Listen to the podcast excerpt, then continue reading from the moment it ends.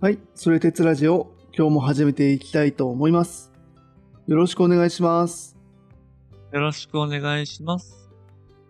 はい、今回は、えっと他社編の雑談ということで、あれですよね、前回あの、ちょっと前にまた雑談しましたけど、あれはこう西洋から東洋のこう頭を切り替えるためのプチ雑談みたい なこそうですね。とこだったんですね。はい。そうです、そうです。あれは、まあ、あの、他者っていうテーマの中で、まあ、ちょっと整理してみようっていう感じだったので、まあ、今回はね、いわゆるいつも通りのテーマが終わっての、まあ、雑談みたいな感じで、うんうんうんまあ、ちょっと、、その、テーマに関係あること、ないこと、いろいろ話していけたらなと思ってる感じでした。なるほどはいはい。なんで、雑談みたいな感じなんだけれども、あの、うん。最近ね、結構面白い本を読むことが、なんか、多くてというか、面白い本に当たってるなっていう感覚があって、えー、あ、そうなのちょっとね、うそう、その本のね、話をしたいなと思ってるんですけど、ん。うん。なんか、友達でもね、この、それてつラジオを聞いてくれてる人がいて、うん。そう。で、なんかその人とちょくちょくちょくこう、連絡というかメッセージ、あの、面白かったよとか、ここまでな何話まで来たよとかっていうのを送ってくれるんですけほうど、ほうほうほう。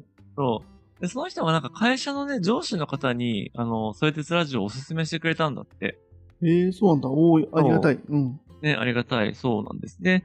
それなんか、そういう哲学のこと好きそうだって言ってお伝えしたら、その上司の方がすごいハマってくださって、 はいはいはい。そう。実は今度、あの、京都に来てくださいってことで会うんだけど、あそこまで、あ、そうそうなそのこまであ話が進んでるんだ けど、そうそうそう、一はいはい回はい会いましょう、みたいな。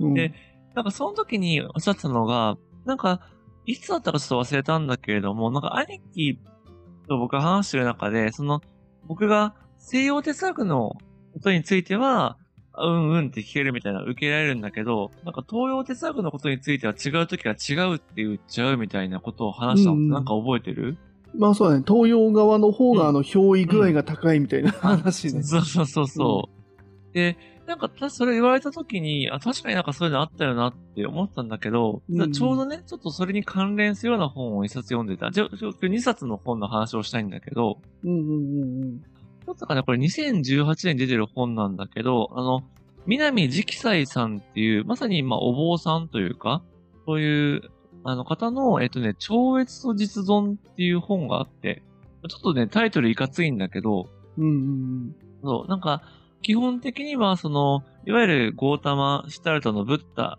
の仏教から、あの、まさにやった親鸞とか道元とか、うん。うんうんうんっていうところ前の仏教の流れをたどりながら、こうなんか、無常、あの、いわゆる諸行無常とかの無常ね、うん。うんうんうんについて、なんかこう、各時代でどんな風にこう変わっていったのかみたいなことを書いてる、まあ、ちょっとこう、仏教史的な本なんですよ。。うなるほど、なるほど。その無常そう感みたいなやつの変遷をたどる本なんだね。そうそうそう。で、はいはい。やっぱり問題意識があって、やっぱり自分として、そういうなんだろうな、こう、やっぱり我とは何かとか、なんだ、世界と何かみたいなことをいろいろ考えてるときに、うん。結局その、根拠なんてないんじゃないかみたいな話にたどり着いたらしいよね。はいはい。その、筆者の方のね。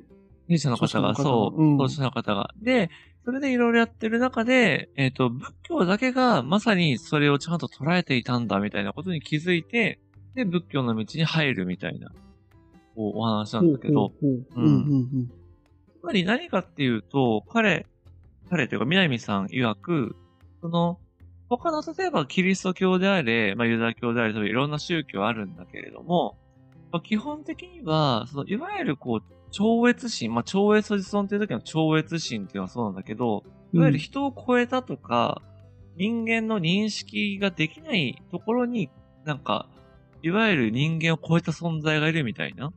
そういうのを基本的にみんなやっぱり宗教とかって考えてます。なるほど、その創造主だよね。もう本当に人間そうそうそうそうもあらゆるものをその創造主その人が、人っていうか神が作ってくれたっていう意味でも。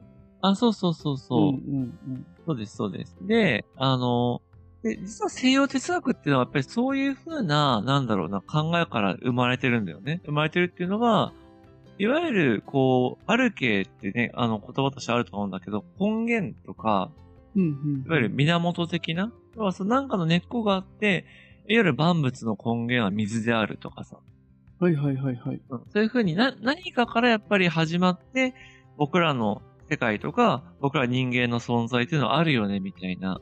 結構そういう考え方なんだけど、うん。仏教だけはそうじゃないと。仏教だけは、いわゆる、その、世界の根源とか、いわゆる創造主みたいなものを一切、基本的には設定しないんだよね、本来。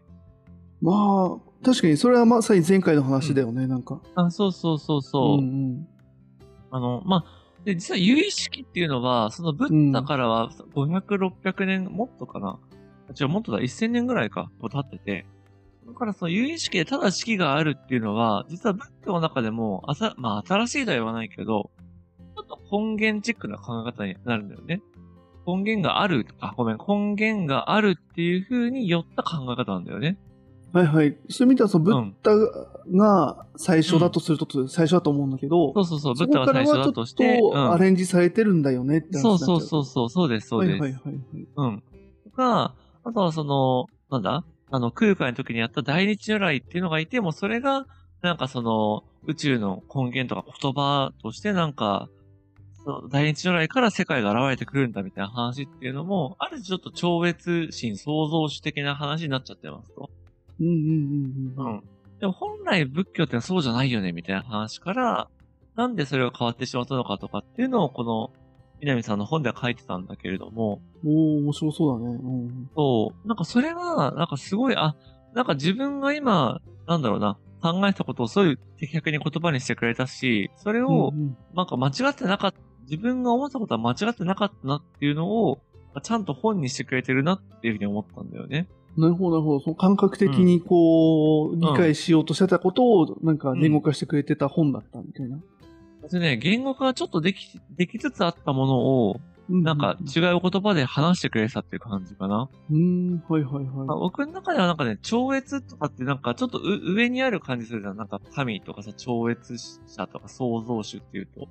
そうだね、超越もそんな感じするね、確かあに。そうそうそう。なんか、僕は、あの、こ根源っていう言葉で考えてて、うーん、いわゆるこの存在の元になるものとか、宇宙の根本原理みたいな話って、どっちかっていうと、その土台で僕らを支えてくれてるみたいな。うんうんうんうん。だから、上っていうよりは自分たちの下というか土台にあるものって、実はないんじゃないかみたいなことを、ちょうど考えてたのよ。うん。うんうんだから、実はその今回もさ、今年もさ、このソレズラジオのテーマとしては、まあ存在と、えーっと、あとは属性かっていうところから始めたじゃない。うんうん。うんうんうん。性質ね、性質。うあ、ん性質がごめん、そうか、性質ね。うん。で、まあやっぱ存在っていうものがやっぱり元々あって、で、そこに性質っていうものが、まあ、くっついたりくっつかなかったりするみたいな。でもそれって簡単じゃないよねってことから始めたんだけど、うんうんうんまあそもそも存在っていうものが根本にあるとか、うん存在っていうものから始めるってこと自体がやっぱすごい西洋的とか哲学的なんだよね。うん。はいはいはいはい。で、仏教で言ったらさ、そ存在などありませんみたいな 感じだから、そう。っていうふうな意味で言うと、やっぱ西洋と東洋でなんかやっぱりその世界の捉え方とか、なんだろうな。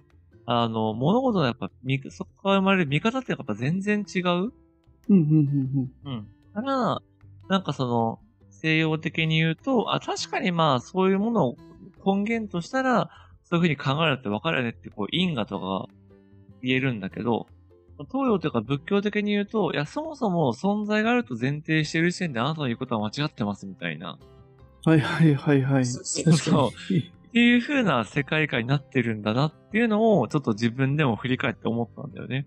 うんうん。その本を通じてね、またね。そう、っていその。本を通じたり、うん。あとはね、もう一個そのインドの、ちょっと、なんだろうな。あの、せ聖書とまではないけど、そういう、なんか物語的な本とかも読んで、なんか空の青さは幻想であるとか、なんかろうそくの炎は幻想であるとかっていうのがいっぱい書いてある本を読んで、うん。 ふむふむみたいな、確かに全部幻想だみたいなことを思はってたっていうのはあるんだけど、いはいはい。はい。っていうね、感じですごくいい時にいい本に巡り合ったなっていうのを、まあこれはちょっと一個思ったんですよね。うん、えー、そうなんだ。その本の内容うんもうちょっと教えてほしいな。なんか、どういう話だったのか。ああ、せっかくだそうからね。ううんん。でね、やっぱりこう、まあ、私とは何かとかさ、やっぱりこう、生とは何か、死とは何かとかって、まあそういうちょっと哲学的とか、あるいは、なんだろうな、まあ人間が向き合いがちな問いとかってあるじゃないですかうん。うんうん。で、まあ、それを、例えば考えたときに、結局その、なんだろうな、やっぱり、これも何度か言ってるけれども、信じられるか信じられないかみたいな話っていうのがやっぱ出てきますと。うーん。要は神の存在を信じて、神っていうものが自分を作ったっていうことを信じられれば、多分その宗教の、なんだろうな、信者として生きていけると思うんだよね。うんうんうん。あるいは、例えば死みたいなものに関しても、いや、死んだ後には極楽浄土にそれこそ行けるんだとか、うん。うんうん。まあ、あるいは死っていうのはもうなんだろうな、あの、生きてる状態とは違って、もうその時には苦痛も感じないから、むしろ死とは安らかな救いであるとかって、まあ言った時に、その信じられればまあそれでいいじゃないですか。そうだね。うんうんううん。ん。でやっぱりこの作者というか筆者の南さんはそういうのはやっぱ信じられなかったんだって。うんうんいう時に、その出会った仏教っていうものは、いや、そもそも、なんだろうな、あの、そういうことじゃないんだと、問題の立て立て方が間違っていて、私っていうものもないし、生というものも死というものも、別にそれ単体であるものではない。それは結局言葉の問題だみたいな、結構そういうことまで書いてるんだけど、うん。うんうんってなことを、えっと、じゃあ、ブッダはこんな風に言っていて、ブッダの次のアビダルマの人たちは、こんな風に考えていて、で、ただアビダルマの人たちは、そのものを分けすぎた、要は、なんか75個の要素とかで世界を構築した、みたいな感じなんだけど、うん。うんうん。それは結局、世界の、ある種超越というか、そういう創造してものを考える方向だから、ラーガールジャーができて、それ大乗仏教でぶっ壊したみたいな。っていうことを、結構その時代に、ストーリーを立てて、こう語ってくれてるみたいな本なんだよね。うーん、あ、そうなんだ。それで言うと、ん例えば有意識もさ、ある、あるに、うんやっぱりその式が、だけがあるのになっちゃうから、うん。ブッダが作ったのとは、やっぱりちょっとこう、経路が異なるというか、あー、若干そわうそうそう。ある意味こう、大衆が分かりやすくなってるみたいな話が多分前回もあったと思うんだけど、そうだね、そうだね。まあそういう話もこう書いて、うん書いてるの、やっぱり。書いそてる、の有識のことも書いてる。。そういうんニーズがあって、うん。有意識だったりとか、さっきの第一如来みたいにさ、うんある程度こう、あの、専門職じゃない人々がそうねイメージできるような形に、仕方がなくその、作っていったのだみたいな、そういう感じなのかな。まあ、どううんいう、ね、仕方がなくっていう話もあるし、うんあとは、やっぱ、弟子の方はやっぱりこうなんだろうな。やっぱ伝えるときに、それを理解しないまま、なんか自分の解釈でやっちゃったよね、みたいな。うーんと、それは、えっと、うんブッダレベルの話で。えっとね、例えば、ブッダの弟子とかもそうだし、例えば、うんあの、無弱と世心っていう有意識を作った人の弟子みたいな話もそうだし、ああそあ、それ、それぞれがね。それぞれが。うんああ、なるほど、だなるほど。から、例えば、もしかしたらゆ、あの、無弱とか世心っていう人は、そういう、あの超越とかそういう創造主がないっていうところで考えたかもしれないけど、うん。ただやっぱりこう、式があるって言った瞬間に、その弟子たちが、いや、あるんだって思って、その後の教えがついちゃったみたいな、なんかそういう風なこととかもあるんじゃなかろうか、みたいなね。うーん、ああ、そうなんだ。うん。それだと、その、被疑者の方が言うには、うん、例えばその、有意識っていうのがダメとか、その、うんいわゆるその、現その、ブッダ現、あ、違う、仏教原理主義とかではなくて、はいはい。多分その、無弱世心みたいな人も、うんその、なんだろうな、仏教のその、そこの真髄みたいなものは分かった上で有識っていうものを作ってるし、うんうんうんうん。えっと、大日如来は空海ではないか。大日教だって将来はね、元々大日からね、もともとは。うんうんうん。っていう人たちが、ちゃんとその当時ごちゃごちゃしてたものをきちんとうん自分たちなりに、そのオリジナルのブッダレベルの話うんうをん表現するのにあくまでまあ例えじゃないけれども、うん。そして作ったもので本質は理解してるはずだみたいな感覚で書いてるみたいな感じなのかな。あまあでもそれは結構ものによるかな。へーこれ大日如来とかはちょっとさすがに紙っぽすぎるよね、みたいな。 あそういうのも、そういうのもちゃんとコメントっていうか書いてたの、そういうふうに。そうね、書いてたと思う。ごめん、ちょっと一回ざ、うパッと読んだから、ちょっとうんうんうん細かくは覚えてないんだけど。うん。うーん、なるほどね。そそうのそう超越と実存だっけか。うん。そこの超越っていうのがどっちかというと、その、まあ、だ、ダメというか、ちょっと西洋的、うんうん。あの、今回は東洋も主主観だから、視点、はいはい視点だから、どうしてもちょっと西洋を落とす感じになっちゃうけれども、うん。その超越っていうのは、いわゆる絶対神的な方向に進むような感じのイメージなの、そうだそ,、ねの本では。そうです、そうです。うん。まあ、うんダメというよりは、基本的にはやっぱみんなそう考えてるよねっていうふうに、まあ、南さうんん、筆者は捉えてて、はいはいはい。で、まあ、彼曰く仏教だけが、まあ、それとは違う考え方をしている。だから結構仏教かそれ以外かだ、みたいなことを言ってるんだけど、おおなるほうど。ん。まあ、ちょっとそれは僕言い過ぎかなとも思うし、うんうんう。ん。あの、まあ、もともとね、仏教もインドだし、インドの方にはね、結構そういう超越を設定しないような考え方もあるはあるから。うんうんうんうん。うん。まあそうだよね。だってね、そうそうそ う。弟インドだから、そうだよね。そう。だからやっぱりまあ、ある種インドかそれ以外かって言われたら、うん、確かにわかるみたいなうんうん感じは、なんかあるんだよね。うーん、なうん。るほど。そう。まあ、なんかで、そんなことをやっぱ考えている人が、まあ、いるんだってのがそもそも面白かったし、やっぱり自分が今考えるとしたことがまさにこう言葉にされてるみたいな。うんうんうんしかも、ねやっぱもちろん何か言ってくれたり自分が言葉にするよりも、やっぱりすごく正しくというか、なんだろうな、んんんしっかりと言葉にしてくれてるから、なんかそこに共感するところもあれば、いや、ちょっと俺は違うぞみたいな、なんかそういう風に思考が進むところもあって、これね、すごくいい本でしたね。はいはい。え、ハイドルキンスアップデートされた部分ってどこあったのちなみに。アップデートされたのはね、なんだろうな、いや、アップデートは正直そのなかったんだけれども、うんうんうん。クリアになったみた自いな分が、そうだね、学んできたことを、なんかすごい、なんだ、ちゃんと整理してくださってて、めちゃめちゃわかりやすいというか、あ、自分は間違ってなかったんだ、みたいな感じなんだけど、うん。なんかね、やっぱ一番は、なんだろう、その、まあ、この超越と実存ってあると思うんだけど、うんまうんあうん要はそ、の、諸行無常って全ての実存は無常であるっていう風なことなんだよね。えっと、えーもう一回、 もう一回。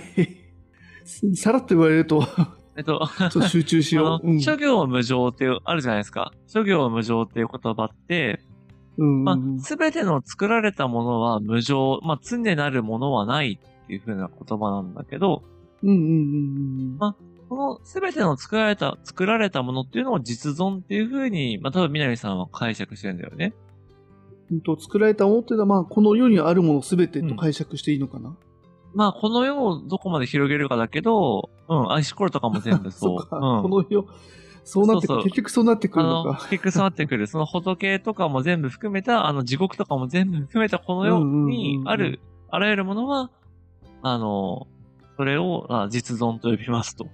はいはいはい。それで言うと、うんえっとどうなのいわゆるその、涅槃じゃないけどさ、そっちうん。とか地獄とかさ、属性以外の場所か、 いわゆる。はいじゃあはい。うんそ。れ以外の場所は、もう無常なの。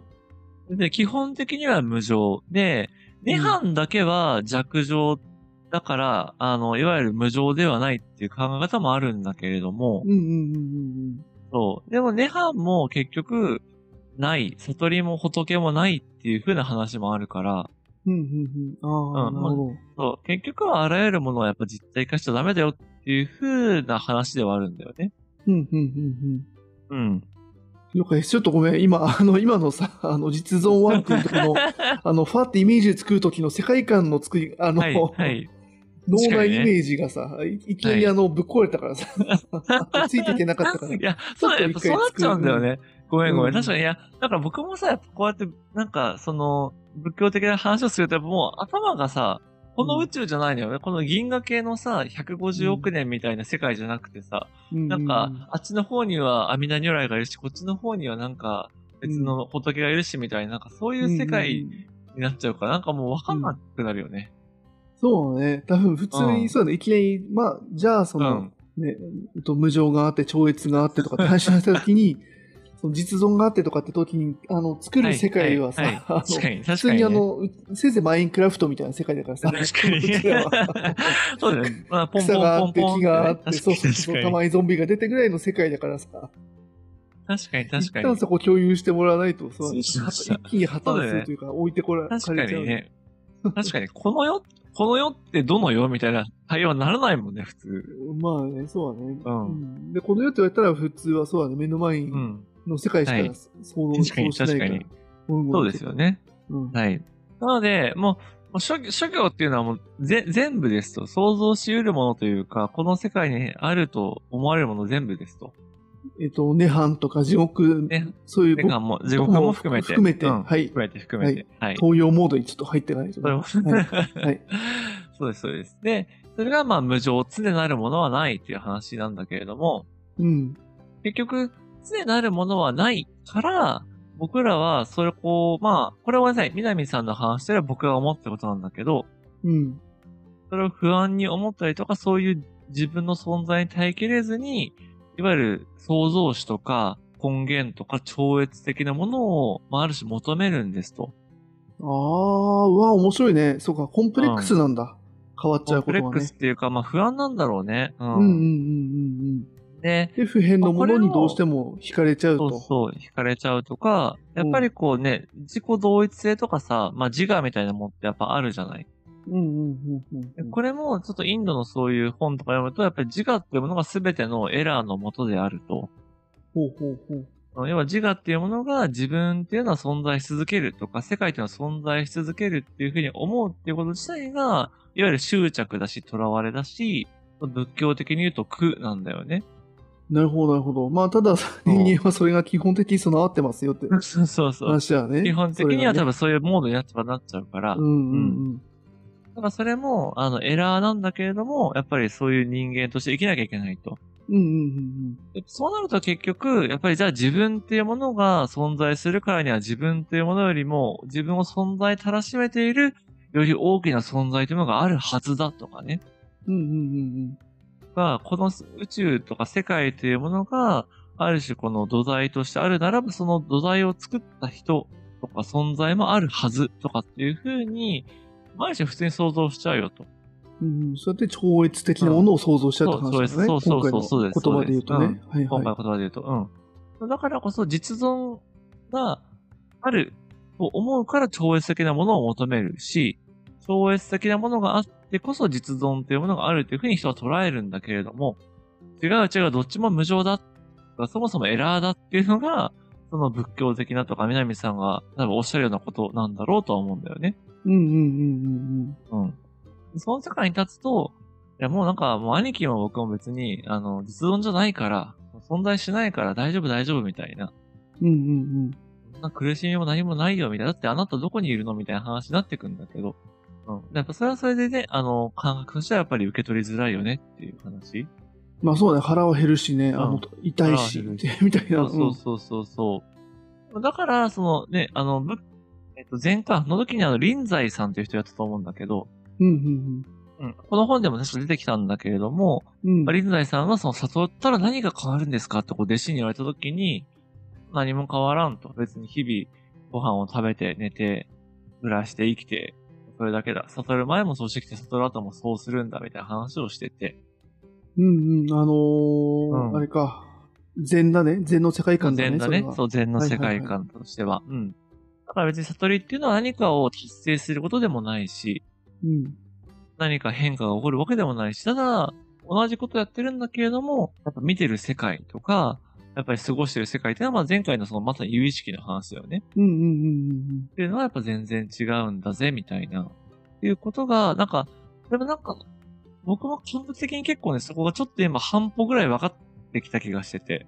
うん。 悟りに近づいてるそ気う、がす悟りるに。ちょっとね、まあ、悟りはね、やっぱ近づくとかっていうものじゃないんだなっていうことが分かってきたんだよね。なるほど。近づくて表現した瞬間に、ちょっとやっぱり。そう、達成すべきものとかさ、おかしいうんうんうんそうそうそう、やっぱ階段を登るみたいになるから、うん。やっぱりなんか悟、悟りとしてあるみたいな、なんか、やっぱそういう風になるんだって、うんうんうん発想的に。うん。別に、今もう別にやっぱ仕事とかね、こういう話をしてるときは全然もうなんか、はい、菅野隼人いますみたいな感じなんだけど、うん。ちょっと寝る前とかゆっくりしてるときは、なんか、あ、いないかもみた いな。いないっていうか別にどうでもいいかもみたいな。結構そういう時間をちょっとずつ最近増やすようにしてて。ちょっと怪しい話かもしれないんだけれども。まあ怪しいい。よね。うん。そうだよねここここから聞いた人はもう、ここかこら聞いた人のラジオ何をや言っべてるえんだラジオだな と。うんはい、あの、だ大丈夫で、大丈夫ですよ。変なんですけれども。なんか、で逆に言うと、なんだろうな、こう、いわゆるやっぱりどうしてもさ、悟ったら、もうなんか、OK とか、悟りさえすれば、なんか自分の人生安泰だみたいな風にやっぱ思ってた。これ結構3年前ぐらいまでは全然。うんうんうんうん。思ったんだけど、やっぱそうじゃないなっていう風に、自分の中で結構アップデートされてきたっていうのは、なんか結構ね、うんいろんなことを学んできてよかったなっていう感じがありますね。なるほど、なるほど。まあ確かにそうだよね。うん前のあの、ど仏教編とかさ、いろいろやってきたけど、禅うんとかね、うんうん。やっぱり確かにその悟りがそもそもあると思ってる時点でおかしいとか、そこがゴールであると思ってる時点でやっぱり違うし、うんああ、そうそうそう。まあ、ある意味そこがスタートでもあるし、ただスタートっていうとまあ到達点な感じがするから、さっきの禅みたいなね、もうあそうのそうそうそう。常にあの悟りと共にあるのだみたいな、ね、ああ、生そう活そう法そみたういな、そう。うん。もうあのご飯を食べても悟りらしいみたいなね、その境地そうみそたういそうなそう境地って言ってそうもですそのゴールっぽいから、うん本当難しいんだろうね、その表現がね、そこに至った人からするとね。そう。あ、うんそうで、まさにそれを書いてて、その本の中にもね。うんやっぱりこう、ブッダは悟とは言ってるんだけれども、じゃあ悟りとは何かみたいなことは言ってない。要は説明してないと。へえあ、そうなんだ。うん、ううんん。だから悟ったらこうなる。まあ、こうなるというか、あの、なんか、いろんな話はしてくれるんだけど、結局、悟りとはこういうもんだっていう定義みたいなのはやっぱしてないんだよね。なるほど。ほうほうほう。そう。だから、それ何が起きたかっていうと、やっぱ、ブッダがその、亡くなった後に、みんなが、その、悟ったって言ってるんだけど、でも誰もそれを評価できないみたいな。ああ、面白いねそう。自分でも他人でも証明できないんだ。えその証明できないから、ある種、ブッダと同じことをした。で、それで自分が悟ったと言ってる人は悟ったことにしようみたいな感じで、いわゆる修行。行っていうものが重視されるとか、座禅を組んでブッダが悟ったんだったら、やっぱ座禅が大事だっていうことで座禅をみんなするみたいな。なるほど。そうそう そう。っていうふうに、やっぱどんどんこう、後の人はやっぱりこう、試行錯誤しながらなんかこう、受け継いできたみたいな感じがあるらしいんだよね。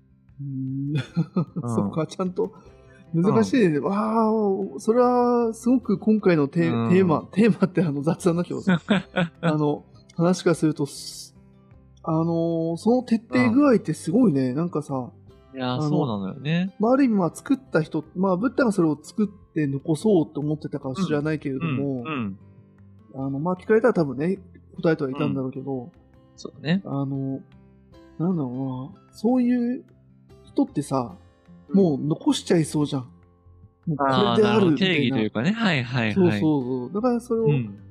ぱその、ただそれを残した瞬間に、多う分んその悟った人からするともう矛盾してんだよね、多分。あそうそうなんだようね。んその行いがね、仏教とはこうであるみたいな、例えばその、せあーうと、なんだろうな、本みたいなものを書いたりとか、はいはいはあい。の、ルール集、ルールブック作っちゃうと、うもんう矛盾してるからアウトなんだよね。あ、そうそうそうそう。うん。まあ、禅のフリーモンチに近い感覚か、そうすると。あ、そう。近いというか、まさに全はそこを取り戻そうとして、うんフリー文字と立てたっていう感じなんだよね。ああ、はあ、はあ、そうなんだ、そう。ね。だからもちろん勉強もするし、やるんだけど、やっぱ文字にとらわれないとか、やっぱ文字にしない。で、うん一対一の対話の中で出てくるものは、まあ、まだ許そうという か、そういうものはあり得るけど、やっぱりそれが、ね、言葉のさ、やっぱ時にややったというか、言葉ってね、ある種実体じゃないという話はしてきたと思うんだけど、うんうんうんうんやっぱり言葉にして一人歩きした瞬間に、やっぱその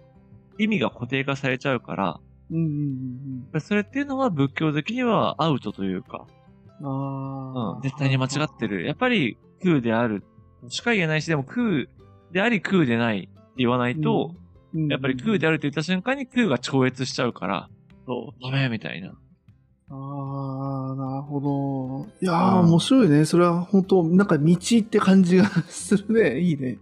そうね、そう、なんまかさに道なんだよね。うん。ね武道とかもやっぱり究極うのん一番強いのって何やみたいな話って多分答えないじゃん。はいやっぱりね、剣術にしても、まあ、そもそ空も手とそかうにねしてうんも最強とは何かね。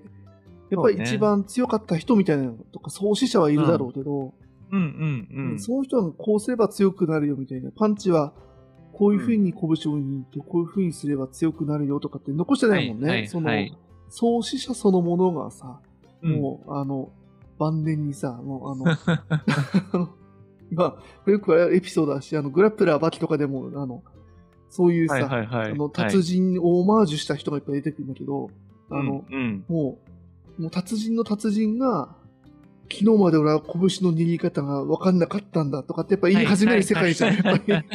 そうね。いや、本当にだからそある意味、ブッダもそうだよね。これ、自分が悟りの境地に達したのだと、多分言わずに死,、ん、死んでたんだろうね、多分ね。ままだう。まだです一と応かってね、言いな悟がりらを開いたとは言ってたし、一応自分のその、なんだろうな、教えてあげようというふうには言ってたんだけれども、うんうんうんうんだから、なんだろうな、もう、むしろ、あのね、本当にそうなんだけど、やっぱ、探求するとかってもうなくなるんだよ。要は探求する我もなくなるし、探求するものもなくなるから、ああ、そうなのうん、うん。だからその境地にあ多分行っちゃうと、もう、自分、なんだろうな、もう、そそのものしかないみたいな。ら例えば武道とかでも、空手の師範がいるんじゃなくて、うん空手があるみたいな。うんまあ、空手もないみたいなことを言い始めるね、多分ね。空手あ、作まあっ多分言いた始めると思う。人がそうそれこ空そ手もないのだうんみたいなことをね。あそうそうそうそう、うん名人伝とかって前言ったと思うけどさ、そう弓のさ、うん名人がさ、うんうんうんあの弓を持たずに鳥を落としてさ、そのあー弟 子が、そう、あの、弓を持たずに私も撃てるようになりましたって言ったら、な弓ってなんだっけとかって言っちゃうみたいな。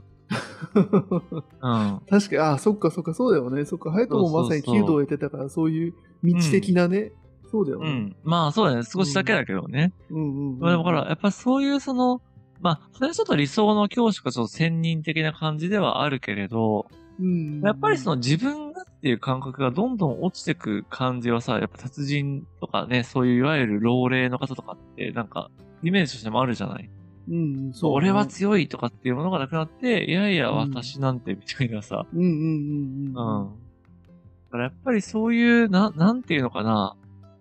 いわゆるこう、突き詰めていったが先に、やっぱり何もないことに気づくとか、はいはいはいはい。うん。なんかそういう、こうなんだろうな、修行の果てに、修行など無意味だったなと悟る、それこそ悟るみたいな。まあ、うわーっていうか、なる すほごいどね。東洋的だよね。うん。うん、かなり、そうだね。前回も、なんだっけ、悟りとはあれだよね。確か、あの、声をかけられた瞬間に、まだなくその瞬間に、あーっと答えるようなそうそうものだみたいな話うがん、うん。そうです、あそっうたけれです。ども、うん。そういうのなのかもしれないね。確かそうに。ね。ね。武道とか弓道とかで言ってもさ、 もそうそうそうう、そ型とかさ、なくて、相手が動いた瞬間にこっちが合わせて、気づいたら相手が倒れてるぐらいの、あーのそうそう武道で言ってたみたいなさそうそうう。ね。ある種呼吸があってとかさ、相手と自分が一体になってみたいな話ってやっぱあるらしいじゃないあーですか。わかんないけど。そうだね。ん合気道でそれ聞いたことある。うんああ、やっぱそうだよね。うん、その自分と相手の境目がなくなっていくような感覚はいにどんどんなっていくみたいはいはいなはい話はあの、うん本で読んだ、それ。うんうんうんうんうんうん。そう。やっぱそういうのはやっぱ身体的なものも伴うだろうけれども、うんまあ仏教の場合はもっと、なんだ、根源的に、いやそもそも、ない、ない、相手と自分みたいなものもないし、うんうんうんそれがなければ教会も当然存在しないし、うんうん、みたいなやっぱりね、だからといって別に、いわゆる存在、物理的に別に自分と相手はいなくなるわけではないっていう、はいはいそのはい。難し さ、うん。だから空だから、あらゆるものが消失してしまうニヒリズムだ、虚無主義だってことではなくって、うんうんそもそも虚無っていうためには、無と有がなきゃいけないから、うん。うんうんうん。無と有っていうもののそもそも、なんだ、違いがないんだ、みたいな、そういう風な世界にどんどん行っちゃうよね。いやー確かにね、虚無主にも確かに有を前提にしてると言われたうんらそれまでだもんいやね。そそういう人たち、悟り、悟り勢に言われたらね。そう、ストリゼに言われたら、そうそうそう。えそもそもそれが違うんだってっていうのを最近なんか、うん結構気持ちで言えるようになってきて、おおあ頭あ、でじゃななるくてほどね。うんはい はい。感覚で、そう言われた瞬間に感覚が先に出てくる感じだね。あ、違うんだあけそどうそうそうみ、たい違なう、違う言葉よんり先にだけどっていう。うん。 なるほど。そう。なんか最近ね、結構ね、 そういう話をしてるから、ちょっとこの前、まあ、ちょっとごめんなさい。なんか自分の、またね、雑談、本当に雑談であれなんですけど、友達と話した時にも、うん。なんかこう、なんか、天才性とは何かみたいな話をしてたのね。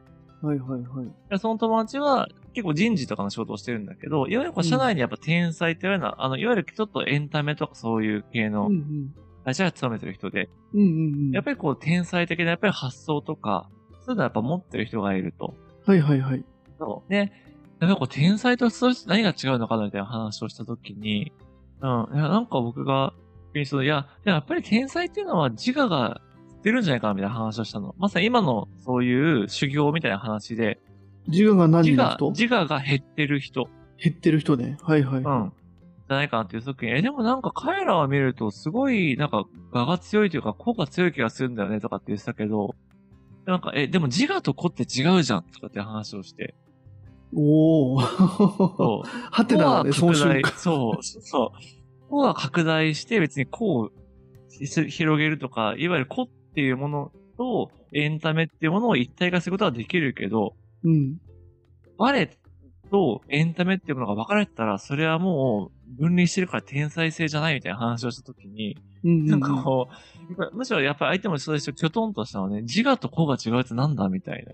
そうだね、そこでうん多分、コミュニケーション破綻してるからね、そこでね、バーンいっやてでも相ね、手やっはぱもそそこで、あの、やっぱり友人なので、ちゃんとね、そこで食らいついてくれて、う。うん。なるほどね、え、もしかしてこういうことみたいな話をして、確かにみたいな。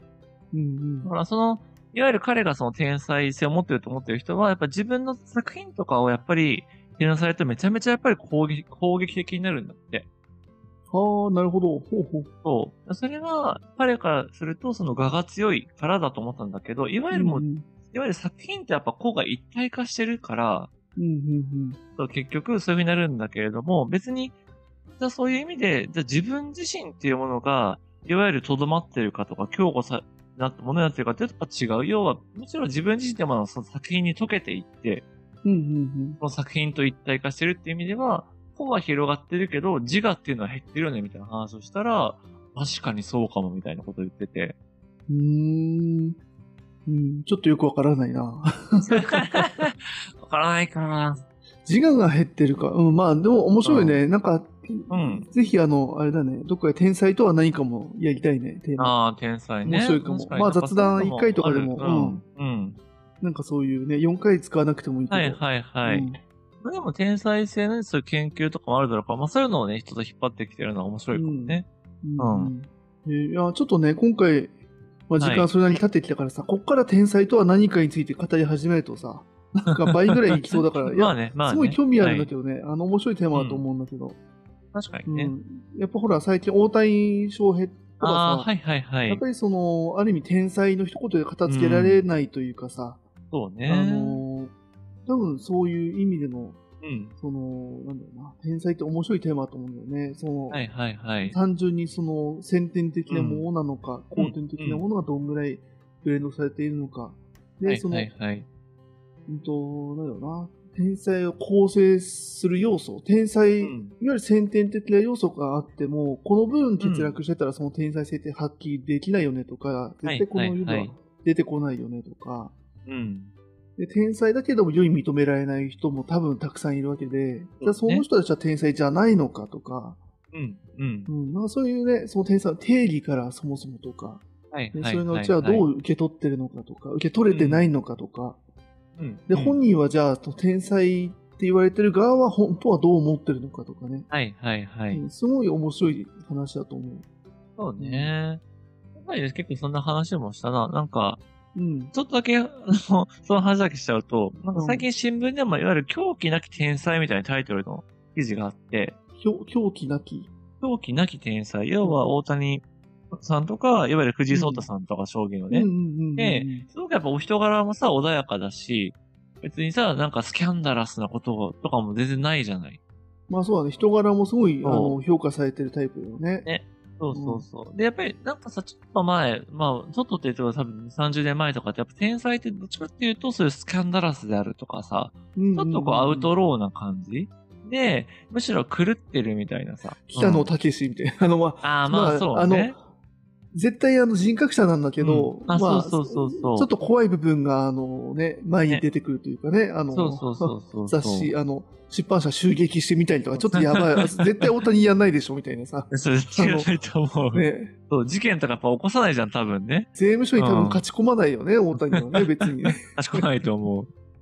そううんで、やっぱりある種それがなんか天才性の、なんだろうな、あの、一つの証明だみたいな話がちょっと前はあったと思うんだけど、やっぱ今はそうじゃないよっていう意味で、その狂気なき天才っていうタイトルがあったんだよね。へえはいはいはやっぱそういう意味でも、やっぱりその、そもそも天才っていうもののイメージがやっぱ世の中で変わってるっていうのもあるだろうし、い。ああ、ははは。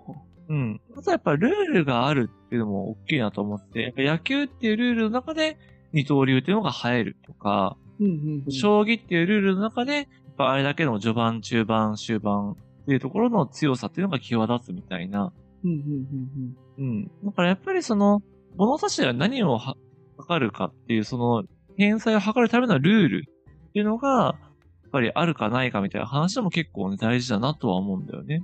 うーん、なるほど、なるほど。はいはい。あとは、あれかもね、その、天才になるのも難しくなってきてるというか、うん。こんだけ多様化が進んでるから、その、うん。結構マスじゃないというかさ、結構そのうんマスメディア的な感じでさ、天才天才ってこう盛り上げればそう天ね才になれるわけでもなくて、うん、結構こう、あの、なんだ、本、本物じゃないと、あうのん。これ、あの、北野武史がそう、どうこうっていう話とはもう、あの、はその話とはそうね。全然違う話でうんわかるわかる。うん。うんなんだろうな、その演出された天才も作りづらくなってるのかもね。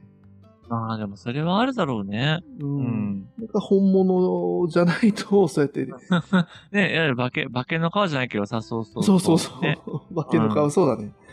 うん。あるだろうし。まあ、あと結構ね、僕思ってやっぱ、天才はいてもやっぱ偉人はもう生まれないだろうなって結構思ってることがあって、えー、そうなのうん例え。ばレオナルド・ダ・ヴィンチみたいなさ、うん。なんかこう絵も描いて、なんだ学問もして、なうんん。だ、うんうん。で、なんかこう、いろいろやってるじゃないやってるじゃないあっーてまあ、そうね。まあ、こ今度、あの偉人の定義について、あの、そ相談しないといけないけれども、まあ、はいそうねオッケーオッケーうん。うんレオダナダ・ビンジみたいな人ね。はいはい。そうそう、ダヴィンチみたいな人とかは、やっぱりなんかなかなか生まれないだろうなっていう、これだけね、世の中が細分化してとかさ。うんうんだから実際悪いことっていうよりは、なんだろうな。やっぱり世の中そんだけ変わってるだろうな、みたいなことも思ったりはする。うん。うんうんなんかね、まあそんな感じでいろんなことはまあ考えてるんですけど、まあ今回ね、ちょっと二つの本をって言って一個しか紹介できなかったわ。うん。あ、あ、そう、あ、二つうん紹介してくれたんじゃないんそだ。れしようと思っ今回た。これ一個だけ。あ、なんか途中、なんかインインドのこなんか話とか出てきてさ、あ、その辺ごめんそれはなんかふわっと紹介しそたれのかまなた。違う、あの、東洋の話の中でただ読んだよって話の話で、あの、そういっただけちょっとじゃあ最後紹介するとですね、うん。あの、イノッチの手紙っていう本があって、うん。これあの、ね、坂口京平さんっていう、なんだろうな、こう、もともと建築のお仕事とかをされてて、今はなんかね、いろんなパステル画とかを描いてるような人なんだけど、うん。うん。うん。この人が、あの、あの、命の電話ってあるじゃないですか。聞いたことある、うんうんなんかあの、いわゆるさ、こう自殺とか、そうそう、なんだ、あの、いわゆるそういうことを考えたときに、あの、かけてくださいって、そこにかけると、あの、24時間話を聞きますよっていうような取り組みがあるんだけれども、うん。そうだね。最近、そういうさ、あの、有名人が、例えば自殺してしまう、自死してしまったみたいあーな、そあうそうそうそう。の、記事とかの下には必ず書いてるよね。そうそうそうそうそう。やっぱりね、そういうので、こう、なんだろうな。いわゆるセーフティーネットとしてあるんだけれども、うんまあ、あれの問題点として、結局電話が繋がらんっていうのがあるんだよね。え、あ、そんな人つける人が多すぎ人て。うん。気なのそう。へえ。そうそうそう。私、やっぱなる人も少ないっていうのがあって、ああ。全然かかりませんと。うんはいはいはい。結構僕はその、もともとカウンセリングとかやっぱなりたいだろうと思った時に、やっぱりそういういわゆる自死とか自殺みたいなものってすごく、なんだろうな、自分の中でも別に周りでそういうことが起こったわけじゃないんだけれども、うんうんうんやっぱり世の中にそういうことがあるっていうのはなんか課題感を持っていて、うんできることがないかと思って、まあ考えた時にそういう、まあ現実を見て、あなるほど、ここには問題があるなっていうふうに思っているんだけど、うん。うん。まさにこの坂口さんっていう人は、その命の電話っていうのを作って、ほうほうほそうの。自分の携帯の番号をオープンにして、ここにかけてこいと。うーん。でそしたら絶対出るからって言って、10年ぐらいそういう活動をしてたんだって。えー、そうだ。うんうんうん。そう、だからご飯食べてる時も、家族で寝てる時も、なんか自分の仕事をしてる時も電話がかかってきたら出て、で、どうしたみたいな感じで話をするっていうのを、まあ、続けておられましたと。そう。で、それすごいなと思ってなんとなくはしてたんだけれども、あのー全然その後はあんまりぼってしなかったんだけど、この、命の手紙っていう本は、その、坂口さんという人と、あと精神科って結構有名な、その、斎藤玉樹さんという人がいるんだけど、うんうんこの二人のあのテキストとかメールのやり取りっていうものを本にしたやつなんだよね。うん。へえ、あ、そうなんだ。ほうほうほう。そう。で、まあ実際その坂口さんっていう方が、いわゆるこう、双極性障害、双極性障害っていう、いわゆる精神病にご自身がかかっていてうん、まあ、かかっていてというか、そういう状態で、うんうん。そう。で、結構その斎藤さんっていう精神科医の人からすると、でもそんな人がそんな、えまさにこう、えなんだろうな、辛い思いを抱えてる人からの電話を受け取るなんて、もう本当にやめた方がいいと。うん、うん、うん、もう、それこそ自分をどんどん追い詰めてしまうんだ、みたいなことを思って見てたんだけれども、なんかやればやるほど元気になってくるぞ、この人、坂口さんは、みたいな。うん。へえ、なるほど。ほうほうそほのうこほとに興味を持って、それってなんでなのとか、そもそもどういうことをしてるのとか、やっぱりこう、専門家の目からすると、やっぱり言っても素人なわけよ、坂口さんっていう人は。う。うん、うん、うんで。素人が全員でやっぱりそういうことをやって、むしろよ悪くなったというか、害を与えるようになったっていう事例をやっぱりいっぱい見てらっしゃるから、ああ、あるんだ。やっぱうんそそうの斉素藤さん人が相談に乗っちゃうみたいあな。そうそうそうそう、なっちゃうとか、なんかいい、良かれと思ってやって、やっぱりうまくいかないみたいな、友は倒いはい。れしちゃうとかう、んうんうんのはやっぱりあったから、坂口さんは大丈夫だろうかと思って見てたんだけど、なんかうまくいってるようだと。うんうんうんうんそれってなんでなのみたいな話を、こう、お互いにやりとりしながら、まあその、まあ解き明かすというか、なんだろうな、その語り合っていく、平和していくみたいな感じの本なんだよね。へえ、はいはいはい。うん。そうそう。でこれは、はすごいね、面白くって、まず、要はやっぱりその、なんか自分も、なんかそういうのってできたらいいのかなってちょっと思ってたのよ。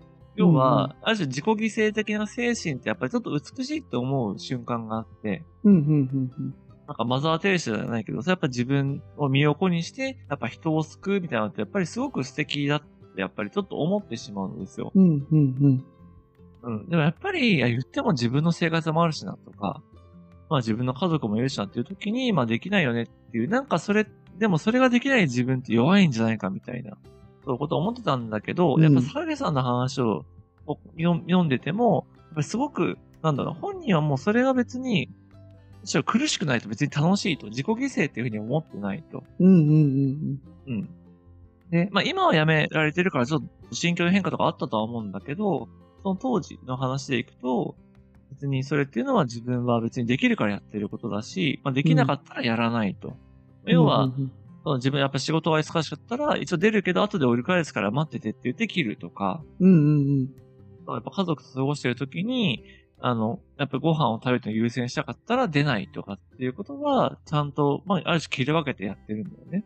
うん。うんうん。なるほどなるほど。そう。やっぱそれは、ある種個人が勝手にやってるからそういう判断ができる。うん。うん。要は公的なものとかお金を取ってやったら、やっぱ絶対それはうまくいかない。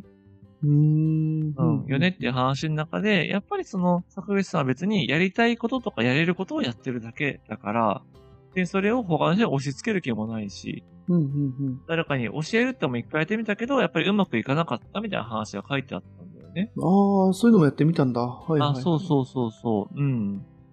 だから、なんかそれを読んで、まあそうだよなと、やっぱ自分ができることをやってる以上のことは無理だよな、みたいな。それ無理してやっぱりやってもいい結果にならないよねっていうことがなんかちょっと納得できて。うんうんうんうん。うん。なんかある種自分が、こういうのをなんかやれた方がいいんじゃないかって思っ、ちょっとでも思ってたことを実際にやってる人の言葉を、かつ、そのね、精神科医の方とベースのやり取りをしてるから、この方の本、ここにも読んだことあるんだけど、うん。やっぱ結構ね、発想が強いとか、やっぱりちょっと理解できないみたいなこともあって、はいはいはいはい。なかなかね、こうスッと受け止めきれなかったんだけど、まあ、この命の手紙っていう本を読んで、なんかすごい、なんだろうな、あの、結構冷静に入ってきたというか、理解できたとういんううか、んうんうんうん。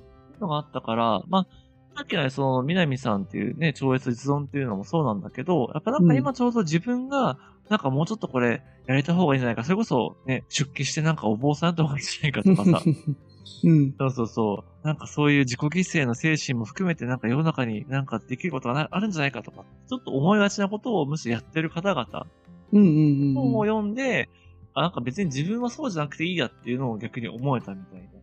はいはいはいはい。うん。っていう意味で、なんかね、すごいいい本だったんですっていうのをちょっと喋りたくて、今日は喋っちゃいましたみたいな感じですね。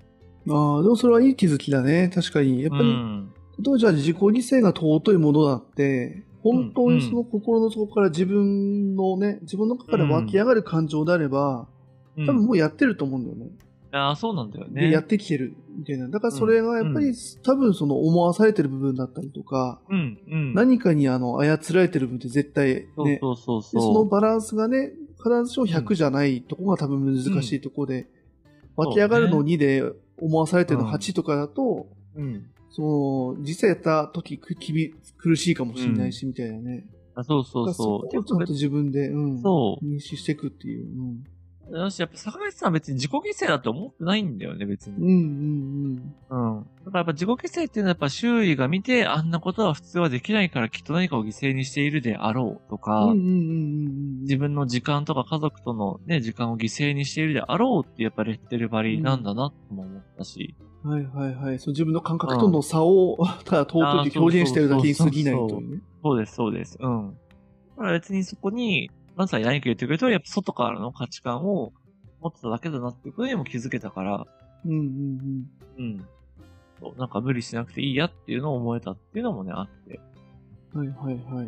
へえそうそうそうあ、いいねいいね。うん。なかなかいいタイミングでね。あそう、いいタイミングっていうのは僕は今ね、あの、ちょうど2月で誕生日迎えて34歳になったんですけど、うんうんうん。おめでとうございます。はい。そうありがとうございます。はい。なのでうん34歳はそういう、まあ、改めてこうね、無理しないというか、うんまあ自分らしく、でもその自分っていうものもないから、その自分、存在しない自分らしく生きるっていう、うんうんうん。うはい、んちょっとね、そういう感じのテーマでね、生きていこうかなと思っている感じですね。なるほどね。その、 はい。仏教と現世の狭間だね。 自分らし く、その自分らしくそうね生きるのがいいのかっていうところも含めてね。そそうね。う。うん全部ね、そう。そうそうそう。まあ、自分らしさっていうものがあるかは知らないけれども、うんまあでもなんかあるよねっていう、別に自我がなくても自分っていう存在はあるから、ね、それはやっぱ否定できないものとして、じゃあその菅野隼人っていう存在として生きる、そのらしさってなんだろうみたいな。うんうん。まあそうだね。うさんっきの坂坂口さんだっけか坂口さんのね、う。うんうんん。の方はそうだね。その電話、命の電話をしたようにね。そうだね。ん自あ、然そうに。そうそうそううん。まあ確かにな。ねそれをね、みんな分かれば苦苦労しないんだけどね。その、まあね。難しいよね。自分らしく生きろっていう縛りもまた難しいっていう。そうそうすごそく、う。だから本当、は素朴な感情のはずなのに。そうそう。だからまあ素朴なようになんか、うわ、自分はこれができないとか、あれをやんなきゃダメなんじゃないかとかっていうよりは、もうなんか日々生きていく中で、まあなんかできることを少しずつやっていきましょうみたいな、うん、うん、うん、こうそんな感じだよね。うん。まあね、そこでね、虚無主義に走らないようにとバランス取りながらそっうていう。そうそう、そうです、そうです。うん。なので、まあそんな感じでね、あのーまあ普段はね、結構哲学者とか、なんだろうな、そういう話をすることが多いですけど、まあちょっと最近僕もこういう、なんだ、哲学とはまた違うような話とか、まあなんかちょっうんとうんうんまた小説とかももともと好きで最近読んでなかったんだけど、うん。読みたいなとかって思ってるものがあるんで、はいはいはいはい。はい。なんかね、そういうのもちょっとお話、なんかね、気になったものがあればできていけたら、ちょっと楽しんでいただけるんじゃないかなと思ってた感じですね。うん、うん、うん。わかりました。結局結構経っちゃった。 結構喋ったね。うんはい。まあ、ちょっとね、そんな感じで、今回はね、他者編というところは終了なんですけれども、ん次回ですね、あの、正義編ということで、はいはいはい。はい。まあ、正義もね、まあ、いろいろあるんだけど、ちょっとそれはまた次回に 置いといて、はい。まあ、あくまでこの西洋哲学の流れの中で、この正義っていうものがどんな風に扱われているのかもそうだし、またはやっぱり正義とか正しさ、正しさみたいにすると、すごくね、身近なテーマでもあるので、うん、うん、うん、そのあたりをちょっと兄貴ともね、話しながら深めていきたいなと思っているというような感じでございます。うん。わかりました。そうだね。他者をやる中で、倫理とは何かっていうね、ああ、そうまさそにうねそうそう。ぜひぜひ深掘りしたいなというところで楽しみにしていきたいと思います。では次回も引き続きよろしくお願いします。お願いします。えー今回もありがとうございました。